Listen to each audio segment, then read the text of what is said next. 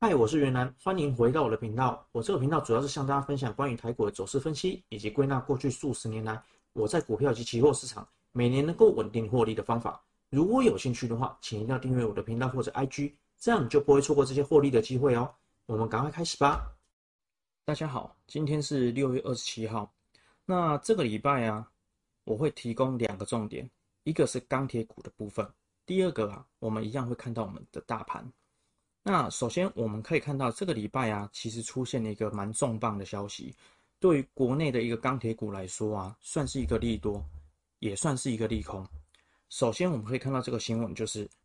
俄罗斯政府啊，预计自今年的八月一号开始，会加征钢品还有铝品的一个出口关税。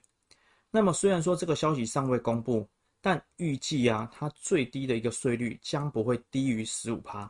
初步评估啊，会对中钢还有中红造成一些利多以及利空的影响。第一点，因为竞争对手的成本垫高，所以中钢跟中红外销欧洲的一个冷热压的一个售价行情啊，有机会调涨。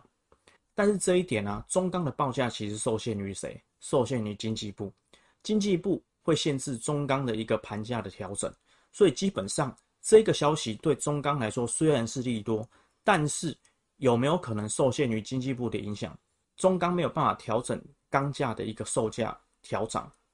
这个就是另外一个问题。那第二个影响对中红的部分呢、中红的采购钢坯，它的成本会上扬，因为中红本身的原料就已经不太够了，它的部分原料是来自于中钢，然后部分原料来自于进口，其中俄罗斯又是一个钢坯的出口大国，所以说俄罗斯把它的售价再加上十五趴的关税的话。势必会影响到中红的一个成本的调整。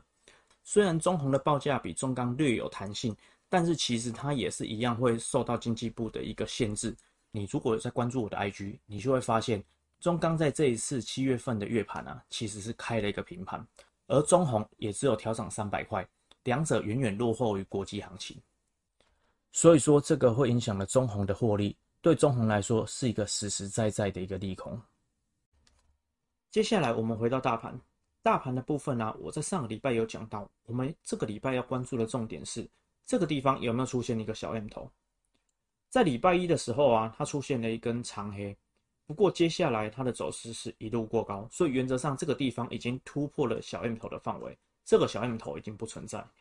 而接下来我们要观察的是这个地方它在濒临前高的部分，它有没有可能会出现一个六百点的回档。而出现六百点的回档之后啊，我们再来关注这个 MACD 怎么发展，它有可能翻红之后继续翻黑，那这个就会产生一个背离的现象。那等接下来它出现六百点的回档之后啊，我们再来关注一下大盘接下来还有没有操作的空间。那以上这是我这礼拜的分享，谢谢各位。那么这期影片就到这边，未来我会持续和大家分享市场的走势分析，以及过去我在股票以及期货市场。每年能够稳定获利的方法，如果有兴趣的话，请一定要订阅我的频道或者 IG，这样你就不会错过这些获利并且成为赢家的机会。我是袁楠，我们下次见。